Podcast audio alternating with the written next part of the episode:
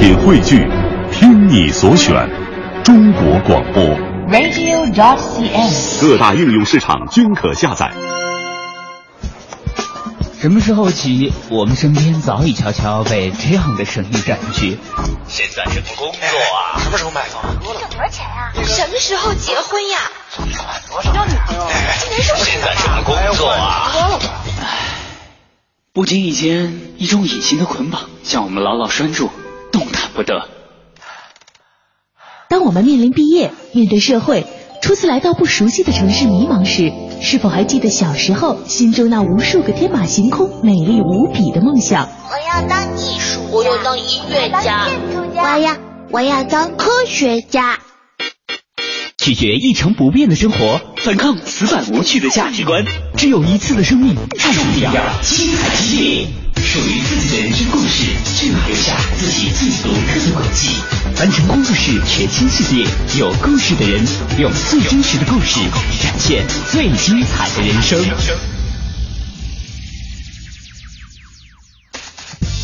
凡尘工作室全新人物访谈系列，有故事的人。节目主持人张明远，今日采访嘉宾汪洋。我一直觉得审美偏好是件特别神秘的事情，由于某些也许连当事人自己都不了解的原因，我们开始有了各种非常私人的喜好。有的喜欢大大的眼睛，有的喜欢纤细的手指，如此种种不一而同。究竟是什么决定了我们对一个人或者一件事物的第一印象？也许我们愿意认为是更为深刻的原因，但其实有时候答案正存在于貌似简单的审美偏好上。而在这些各式各样的喜好当中，我的喜好则比较特别，因为它看不见、摸不着，但是却能真切无比的影响着你的感受和体会，那就是声音。从小时起，我就对声音特别感兴趣，连带着对声音好听的人印象都会特别的好。甚至在很长的一段时间里，我认为每个人都和我一样，所以会特别认真的把每句话都争取说的好听一些。直到渐渐长大之后，我才发现这个世界上很多时候，我们的错误大都来自想太多和自以为这两件事上。就比如声音吧，其实大家并没有像我所想的一样都在苦练讲话，而长期摸索出的一套自以为有效的说话方式，也并没有让我的说话变得有多好听。不过，这反倒让我增加了对声音好听人的羡慕和关注。就比如我今天要采访的这位嘉宾汪洋，第一次接触他是在几年前，由于工作上的缘故，我认识了这位行业内专业的配音员。不得不说，第一次交谈我就深深的被他的声音所吸引。而如果你关注我们的节目，更是会在每天节目开始前听到由他录制的节目宣传。作为一位隐藏在声音背后的人。他的生活中有着怎样的故事？他又是如何走上成为专业配音员的道路呢？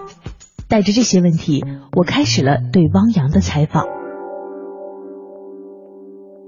最初在接触配音之前，你最开始的学的专业是什么？机械设计制造及其自动化。其实是一个特别适合男孩学的，特别 man 的一个专业。对对，然后一个班里边没几个女生，嗯、听起来好像是一个。有点悲惨的故事啊，还挺好，挺好的。嗯、我们班有七仙女儿，嗯、当时一共有七个女生，剩下的五十多个都是男生。我选这个专业，其实完全就是因为觉得这个专业就业率挺高的，我没得可挑了。因为在那个学校，在家门口上大学，嗯、那个学校的话，确实，呃，这个专业是最好的专业。嗯，而且在我们江苏嘛，然后这个学这个机械专业的话，从就业角度来讲的话，还是挺好就业的，挺好找工作。你是一个挺理性的人哈。不是不是，因为呃，我的梦想在高考当中连续两次重重的这个受到挫折，嗯，所以说我就没办法，我还想去继续去那个再复读一年的，嗯，但是父母没给我这机会，就像那个。中国合伙人里边那陈东青是，嗯、如果说再让我复读一年，嗯、没准我会继续原来的梦想。我原来的梦想是想考外国语专业。按说当时选的专门选的是一个呃就业率高的专业，其实毕业之后、嗯、选择就业高的专业之后带来的一个后果，就是一定程度上你的未来的路是被规划好的。我觉得那个这也都是我自己选择的，包括这个选专业也好，后来之后以及改了这个专业也好。嗯都是我自己选择的，然后当时是可能自己这个认知层面不是那么的深刻，或者对自己不是那么了解，所以说就选择了一些不是说错误方向吧，选择了另外一个方向，然后我及时的改正了。难怕入错行嘛，嗯，所以说还挺幸运的，能够认识到这一点。你是在毕业之后才意识到这个专业可能并不适合自己吗？其实一上大学上本科时候，嗯我就告诉自己，自己肯定不是干这行的料。嗯包括其实从高考之前，我的高中班主任其实曾经劝过我去要来考传媒大学，嗯，那时候还叫北京广播学院来考播音专业的。当时你是因为什么没考呢？是因为考虑到就业率吗？我觉得考艺术类考生都是成绩不好的学生上的，嗯而且当时好像咱们家长就是那一代人的家长都会有一个概念，好像学艺术类的将来就业都那么有点不靠谱。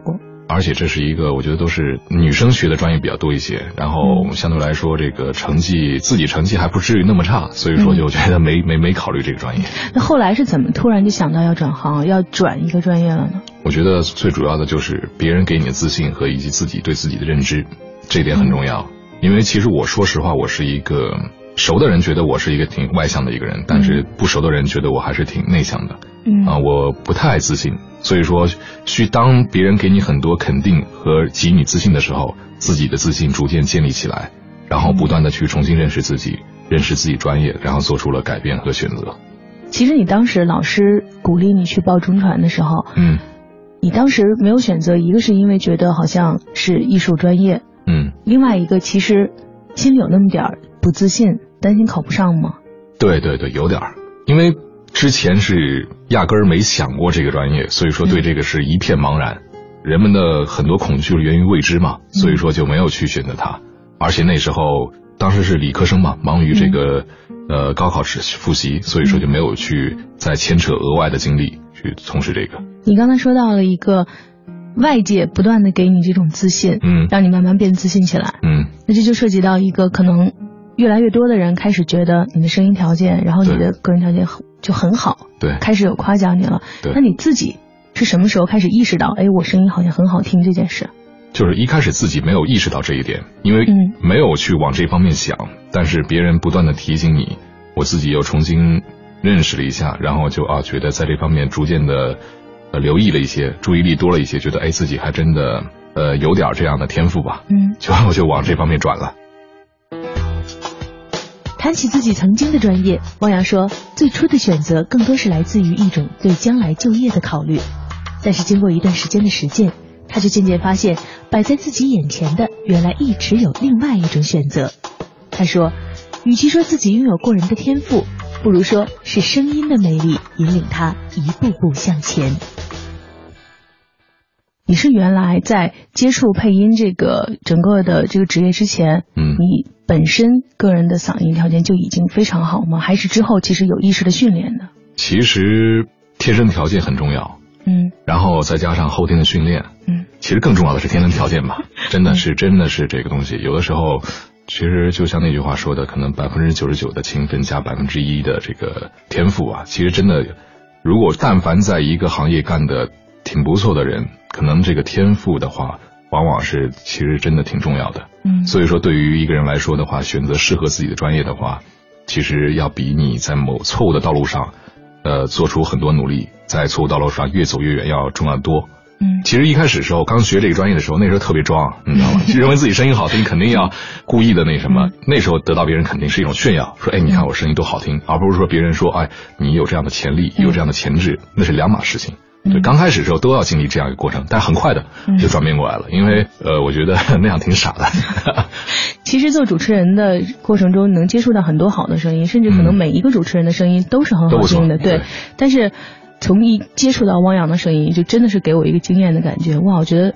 一下子就能记住，所以。我是觉得在这个过程中，我挺好奇，你原来一开始居然是对自己不太自信的一个状态。我觉得如现在也果我拥有你这个声音的话，我肯定会很自信，现在也不太自信，直到现在都还是有点不太自信。因为越在一行干越久了之后，你可能这种越知道自己哪方面不足，就是对自己的认识更全面了。你越想走得更远、走得更深的话，你可能对自己要求越来越多、越来越高。嗯那么你要有一永远有一个谦卑的态度。当然，这个不自信不是说那种自卑啊，嗯以前可能是甚至说有点自卑，现在的话就是相对来精益说，求精。对对对对，永远让自己保持一颗就是饥渴的心和饥渴的这种这种状态向往。嗯对对，那说回来，当时开始觉得有自信了，但嗯其实有自信的时候，其实我们可能最开始就是觉得，嗯，我好像在这方面这是我的长项，这是我的一个嗯优点，但是。长项和把它变成一种终身的职业，嗯未来这种职业是两回事儿。对是从什么时候开始觉得，哎，或许它可以变成我的一种职业，一种发展方向？这样吧，我就给你简短的介绍一下我的，就是从呃上高中到一直到现在这个大概其这个转变的一个经历吧。嗯就是上高中时候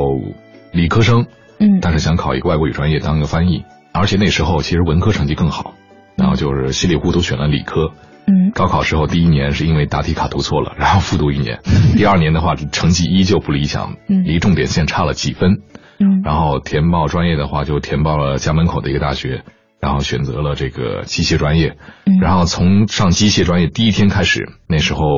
就告诉自己肯定不是学这个的。嗯。后来之后呢从第一，天开始其实就意识到这件事儿了。因为我觉得，说实话，我还是想复读一年。那时候我把那个录取通知书以及和学校相关的资料，我都给自己都给拿剪刀给绞了，剪了，然后我就说给自己不给自己留后路，嗯但是还是迫于外界所有人的压力，嗯所有人压力，除了我自己以外，包括学学校校方，嗯嗯，比如主任也好，嗯呃系主任也好，那亲自打电话给我说说说你来，嗯，因为你毕竟在家门口上大学嘛，有很多这个宽松优惠的政策给你。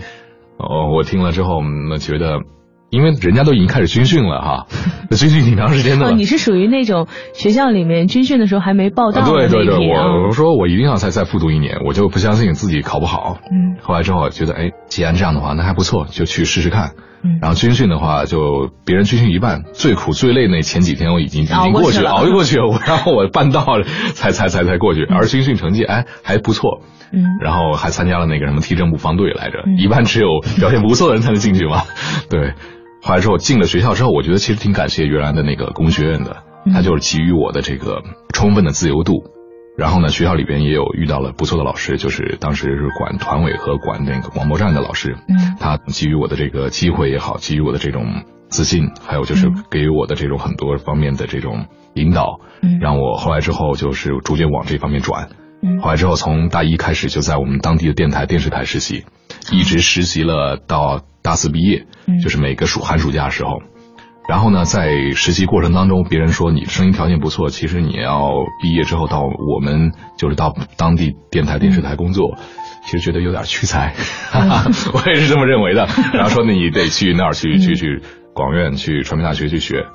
啊、我当时就给自己下定了这个决心，说要去考研究生。嗯研究生的话，那时候呃没考好，考了双学位。嗯啊、其实研究生之前的话，因为自己忙着那个参加那个二十一世纪英语演讲比赛，还有那个 CCTV 英语演讲比赛，嗯。那个也是一个借口了。嗯。其实那时候也是社会实践活动很多，因为在大学里边，我就是一个也是真的是那种特别活跃的分子，文艺活跃的分子。活跃的骨干。对对对，大学生艺术团也好，广播站也好，这肯定都缺少不了的。一般广播站活跃的同志们都是这样的，都是在文艺对各种活动上然后成绩经常会挂科，其实都是这样的。真的挺感谢原来的学校的老师，就是特别是机械专业老师，然后啊给我很多帮助，还有很多这种宽容。其实有的时候我们在回头看自己人生选择的时候，虽然我们现在也不大哈，但是回头看我们之前的人生选择的时候，你会发现每一步，有很多时候我们都说人生的路自己选择，但是大多数时候我们是被推着走的。对就是在人生前半段的时候，是被各种环境、各种身边的因素推着走的，相互影响的。对，相互影响。在这个过程中，有很多时候我们回头去想哈，嗯发现一件好玩的事儿，就是嗯你当时觉得让你觉得很追悔莫及，或者说很不喜欢，就不得不去做的尝试，之后发现好像它真的未尝不是一件好事儿。对，对你现在再看那段过程哈，嗯其实所谓的我们之前所有的这些可能让你后悔的事情，然后引领到你慢慢这个路上的事情，会不会给你一种感觉，就是好像之前所谓的走的弯路，现在不是还甚至有一种说法说两点之间最近的不是直线是曲线吗？嗯，对，好像在你的这个过程中，从接触到配音这个嗯整个这个过程，其实挺曲折的。但是现在在想的话，好像又是一个慢慢能让你发现自己真正喜好或真正特长的一个一个过程。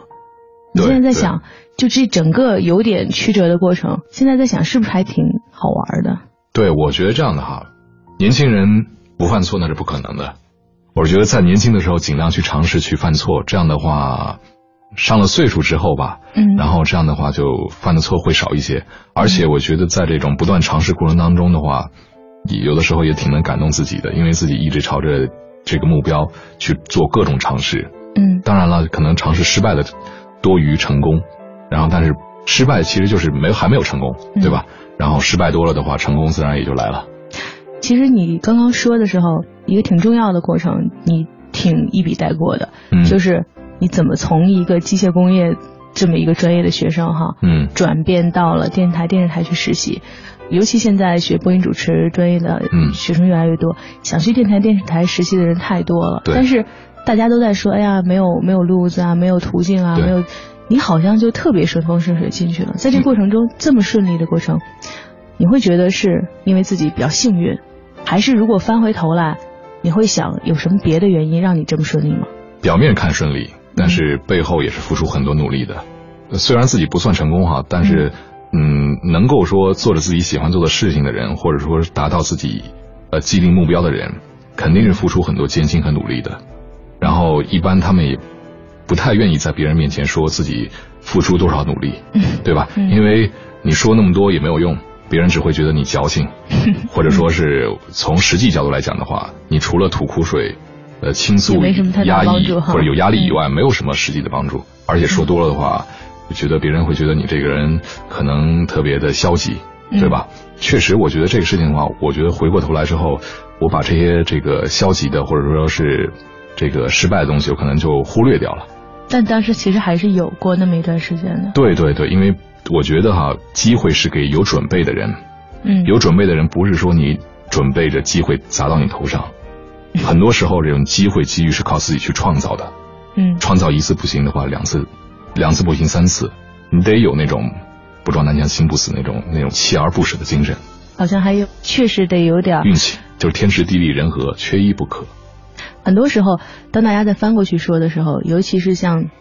在问起自己身边的人，哎，你怎么好像做自己的工作特别顺利的？就像汪洋说的，很少有人会真的跟你说，我为了得到这个机会有多努力。但是其实，尤其是在接触就播音主持这个专业的很多就爱好者或者很多学生想要去做的时候，我发现一个特别好玩的一点，从广播站就能看出来，每年到大学考广播站的学生有很多，对。大家都在想，哎，我声音挺好听的，但是好像很少有人会在意自己普通话标不标准，嗯，然后呢，自己发音听起来规不规范，大家都会觉得，哎，我声音好听就可以了，为什么不选我？嗯。或者说有好多时候，尤其是跟这种什么主持相关的，大家好像更多的觉得靠的是运气，但其实背后更多的可能是除了运气之外，像王瑶刚刚说的天时地利人和，其中还专门得有你有了一定的天赋之后，要对自己不断努力的这个过程。对对，你觉得现在再回头看，你是那种很努力，所以现在好像越做越好的那种，还是天赋比别人好很多，所以你努力上面就会轻松一些的那种那种类型呢？我觉得在前期是笨鸟先飞，后期时候，呃，可能相对来说的话，有的时候就得靠这种机遇了。嗯就是打基础的时候，你得把基础打好，嗯，就是在尽量短的时间之内，就是能够发生质变。后来之后的话，那你就相对来说的话，你要去不断的认识自己。嗯，你当时学机械的，好像是自己琢磨的，声音条件不错，嗯自己慢慢学的过程中，你有去上什么课，然后或者说自己学什么？自学自学就是自学看看书自学，然后看电视、听广播，包括上网。真的，我不管做什么行业哈，有一点很重要，就是不疯魔不成活。嗯真的是这样的。你兴趣是最好的老师。你在做一些一件事情之前的话，你要想，我是否真的想把它做好？如果做好的话，那么你就要花时间花精力，不能让你花的这些时间和精力白费了。你还要坚持下来，然后在坚持的同时，你还要注意方式方法，得要一种魔怔的状态，你才能够说很短时间内能够说把自己进入到那种状态，而且能够触类旁通，真这点很重要。我们平时干活嘛，要把活做活了嗯才好，不能说把活做死了。一味的干活的话，很容易把这活做得很死板。你只有很灵活的把这活做活了，包括你思想方面也是一样的，嗯，一定要灵活一些。你当时是怎么完成的这个从死到活的过程呢？其实前期也是做了很多这种错误的尝试，也走了一段一段的弯路，但是加上自己努力，加上自己幸运，然后遇到好的老师，给自己关键时刻的那种点拨，就是那一点两点，让你能够有那种彻悟的感觉，啊，豁然开朗了，而且你的质变就在那很短的一瞬间，你就能够让自己一下子提升到那种自己之前一直想要的状态。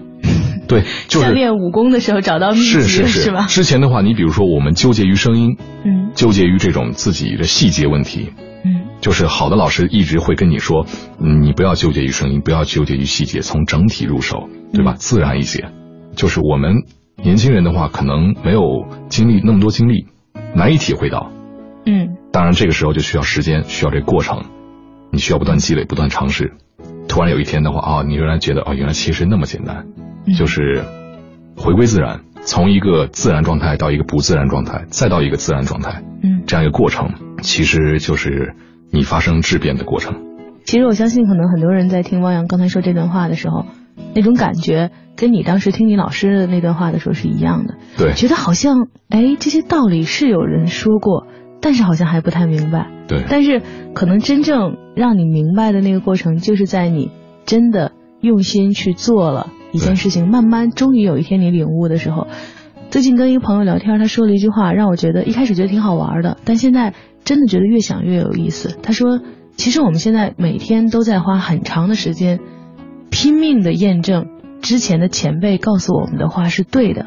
但当你这个拼命的过程之后，你会发现，其实你这个拼命的过程是少不了的。对对前辈一开始跟你说，哎，你要自然一些，你不要注重这个，你要注重整体。你即使想让自己注重整体，那个时候好像也做不到。对，这点我挺赞成的。而且我觉得人的一生，其实你说有什么是终点？可能死亡是终点。从生命诞生的那一刹那，到最后，它的终点其实就是死亡。人就是向死而生。那么这样看来，其实挺悲观的。但是人的生命其实是一个挺美好的东西。为什么？你有过程啊，嗯，你是充分享受这个过程。所以说，在这个过程，任何事情的时候，结果其实当然也重要。嗯享受这个过程其实更重要，因为你花了时间，花了精力。你既然花了时间，花了精力，你为什么不去享受它呢？哪怕再苦、再累的事情，对吧？酸甜苦辣，哪怕说这个悲欢离合，可能都是生命的一种机遇，你就要去享受这个过程。您正在收听的是凡尘工作室全新人物访谈系列有故事的人精彩稍后继续。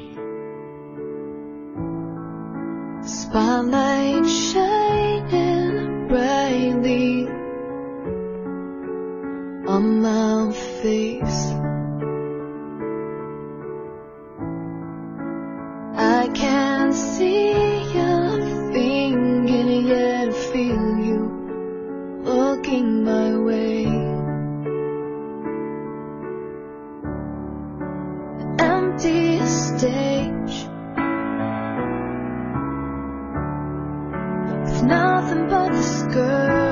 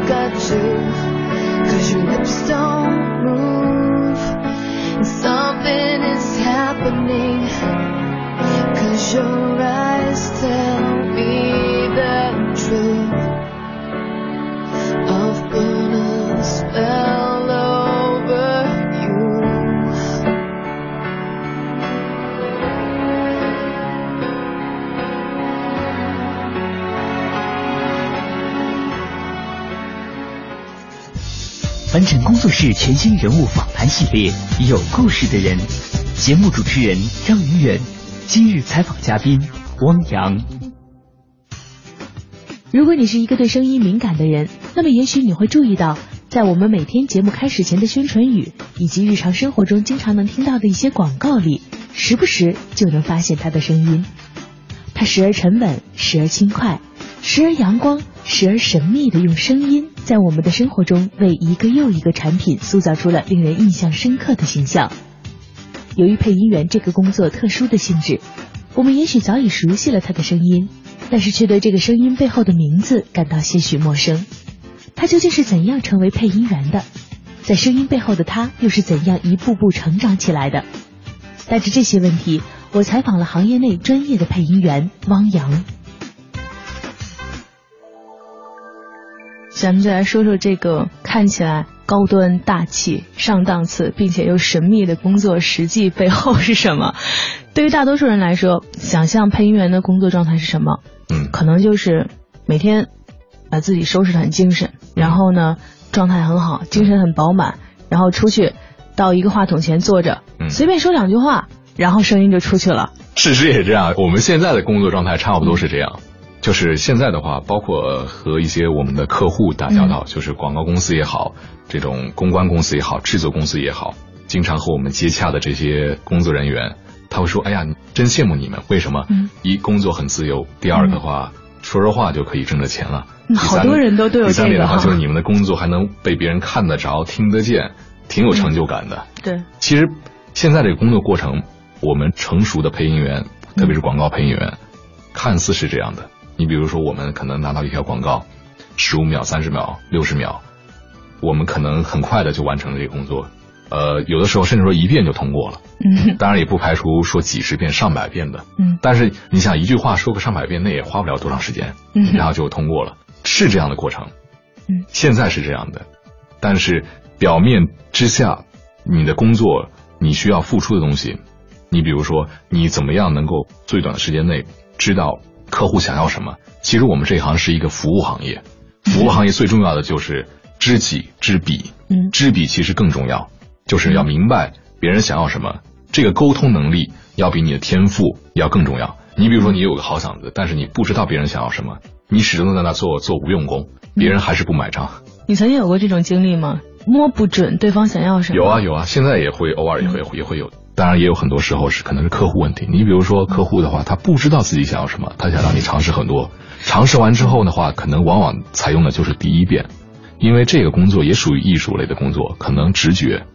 先入为主的东西很很重要，特别是广告。你也知道，这个广告这个行业是精益求精的。嗯做广告这一行业的人，我真的是特别佩服的。为什么？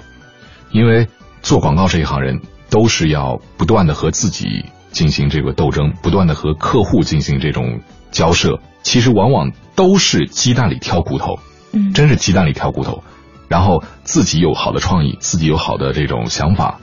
经过客户这么有的时候客户很不专业这么修改，迫于无奈之后已经被改的是不伦不类、面目全非了。但是没办法，客户喜欢，嗯因为你服务的是客户，客户想要什么，你不能说我自己有自己想法，有好的创作想法，那你可以去画画，你可以去这个唱歌，嗯但是如果说但凡任何东西和商业角度沾边的话，你得考虑市场。艺术的东西、创作的东西，可能主观的东西更多一些，但是市场方面的东西，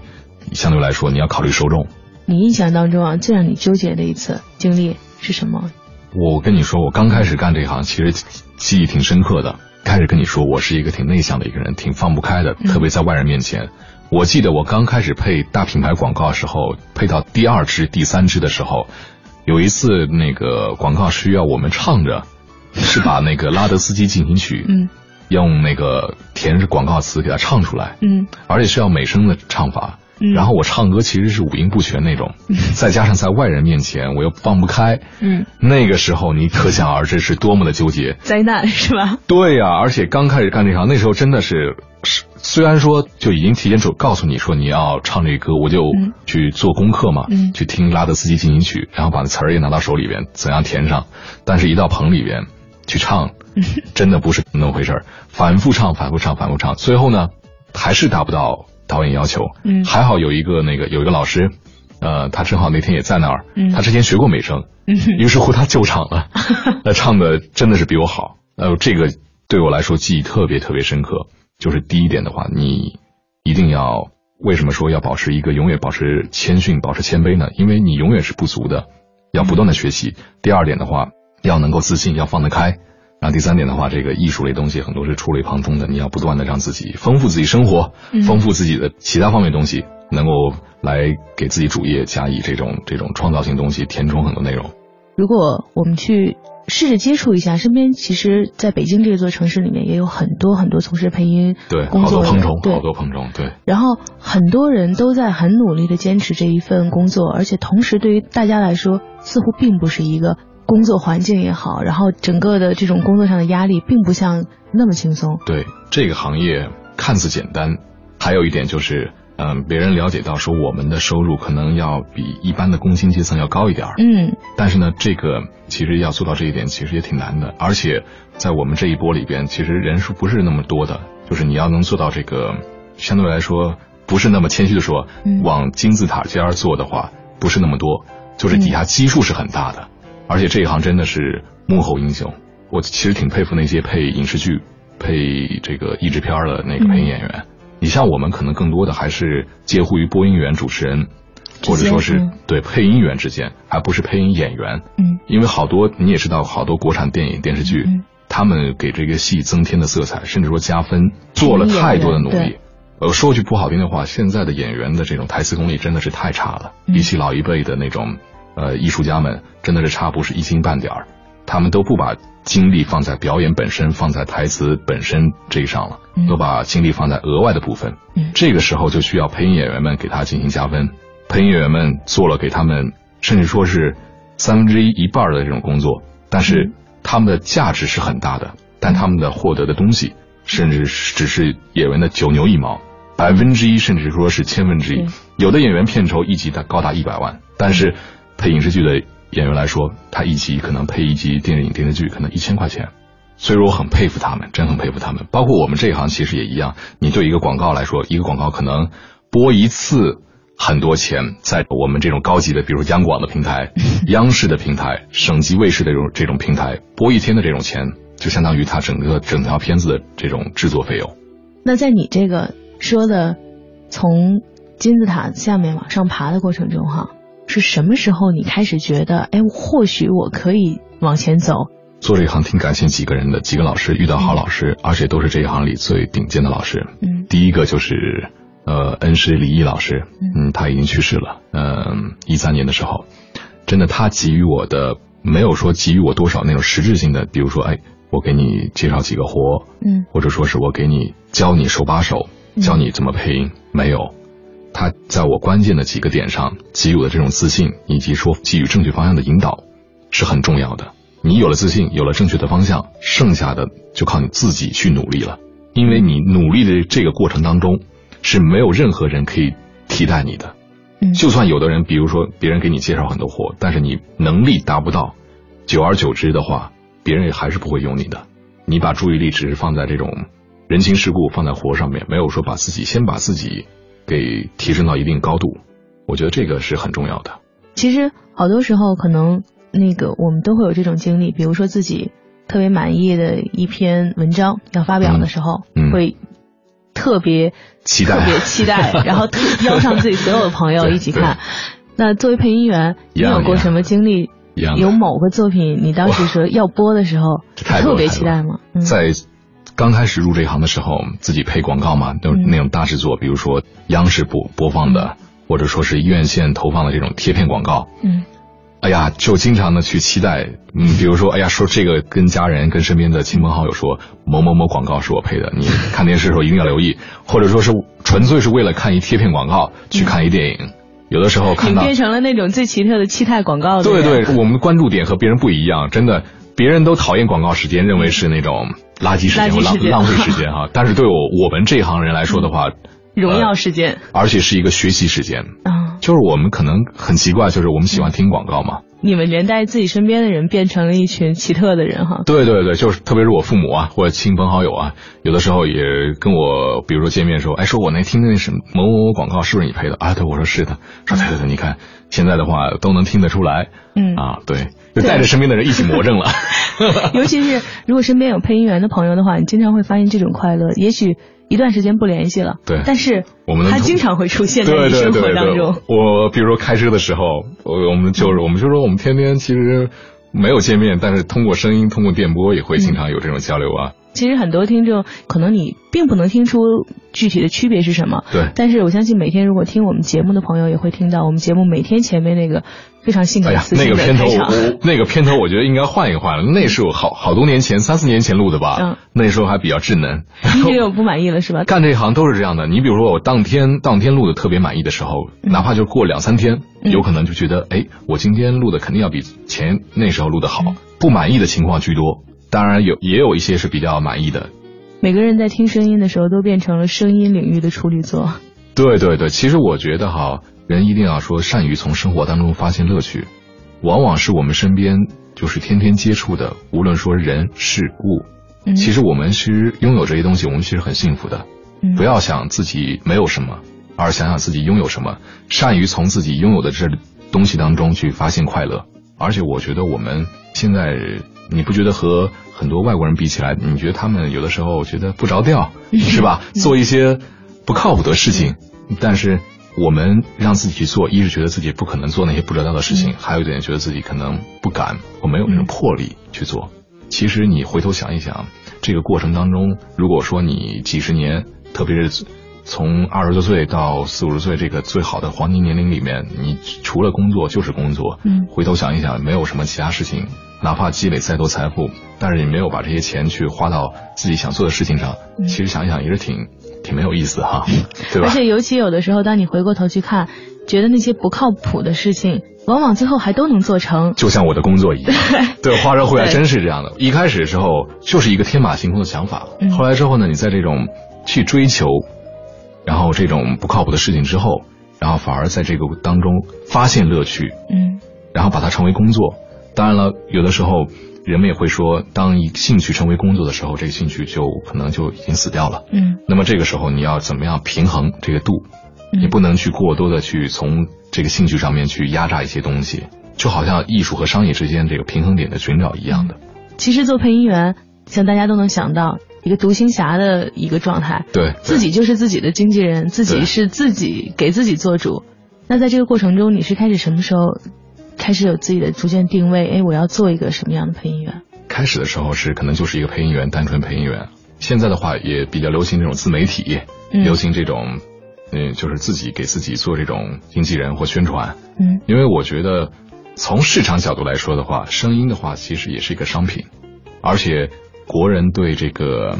知识产权这种保护的意识，这种挺挺淡薄的。嗯所以说，我觉得这方面的话需要不断提高，然后而且这方面的市场其实很大的。还有一点我在这里说的就是，其实人们都觉得这个